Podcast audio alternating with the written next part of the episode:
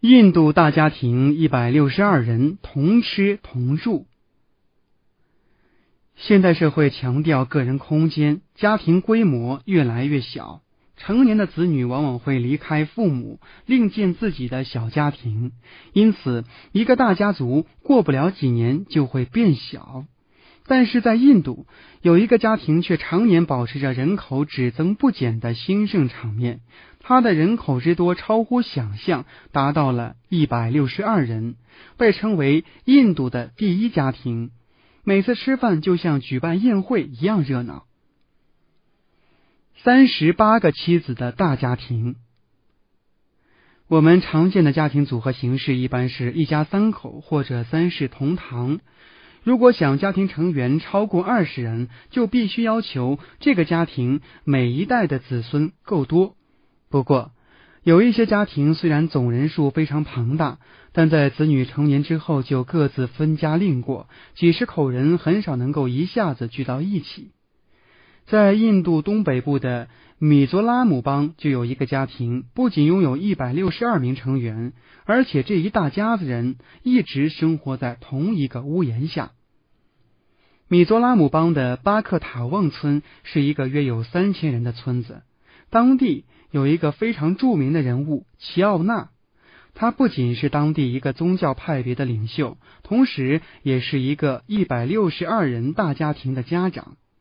齐奥纳今年六十六岁，四十年间共娶了三十八位妻子，这些妻子先后给他生育了九十四个子女。这些还不是这个大家庭的全部人口，还要加上和齐奥纳平辈的兄弟。齐奥纳的父亲扎拿是巴克塔旺村的创建者。扎拿在世时就娶过二十位妻子，组成了一个庞大的家庭。扎拿的各位儿子又给这个家庭添加了更多的人口。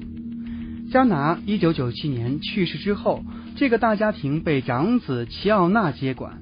由齐奥纳负责照顾和管理这一大家子人。齐奥纳的一心儿子在结婚生子之后，也带着家人同老父亲生活在一起。因此，经过数年的繁衍，这个大家庭人数已经达到了一百六十二人。这个数字随着有新的成员出生或者老人去世，一直在浮动，但整体一直都保持在一百五十人左右。一顿饭吃掉百斤大米。齐奥纳的大家庭居住在村庄的一栋名为“新一代之屋”的房子里，上百人都住在一个屋檐下，只是分住在不同的房间。直系亲属居住在主屋里，五十名非直系成员则居住在毗邻的房屋里。在中国的农村地区，家庭成员是不是在同一锅吃饭，可以当做判断一个家庭是否和睦的标准。如果这个标准准确的话，齐奥纳的家庭一定可以当选和谐家庭，因为这个家庭的一百六十二人使用同一个厨房，聚集在一起吃饭。因为家庭人口极为庞大，这个家庭的饮食消费量都是惊人的。在以米饭为主的印度，一个三口之家做一顿饭用一斤多大米就足够了，但是在齐奥纳的家庭里。他们的一顿饭需要用一百多斤大米、七八十斤的肉类和数量庞大的蔬菜水果。齐奥娜的家庭做饭采取分工合作方式，较年长的女人在厨房负责做饭。他们每天不仅要做一百多斤的米饭，还要制作大约一千六百个无酵饼以及大量蔬菜和冰豆。做的菜肴还要适应各个成员的口味，以满足每一位家庭成员要求。因此，厨房里就像一个饭店的后厨，人来人往，饭菜花样繁多。每次做饭都需要数十个家庭妇女齐心协力才能收拾好。在用餐时，家里年纪比较小的女孩子要负责端饭、传递饭菜和添饭。吃饭时，男性成员先吃饭，然后女性再吃。由于人数太多，每天的午饭和晚饭都要分批用餐，每批人数大约为二十五人至三十人。这些人席地而坐，取食自己喜爱的食物，等吃饱之后再换下一批人来吃。因为人口众多，这个家庭的日常开支也是非常吓人的。一百多人每年的伙食预算大概是十五万英镑，约合人民币一百五十四万元。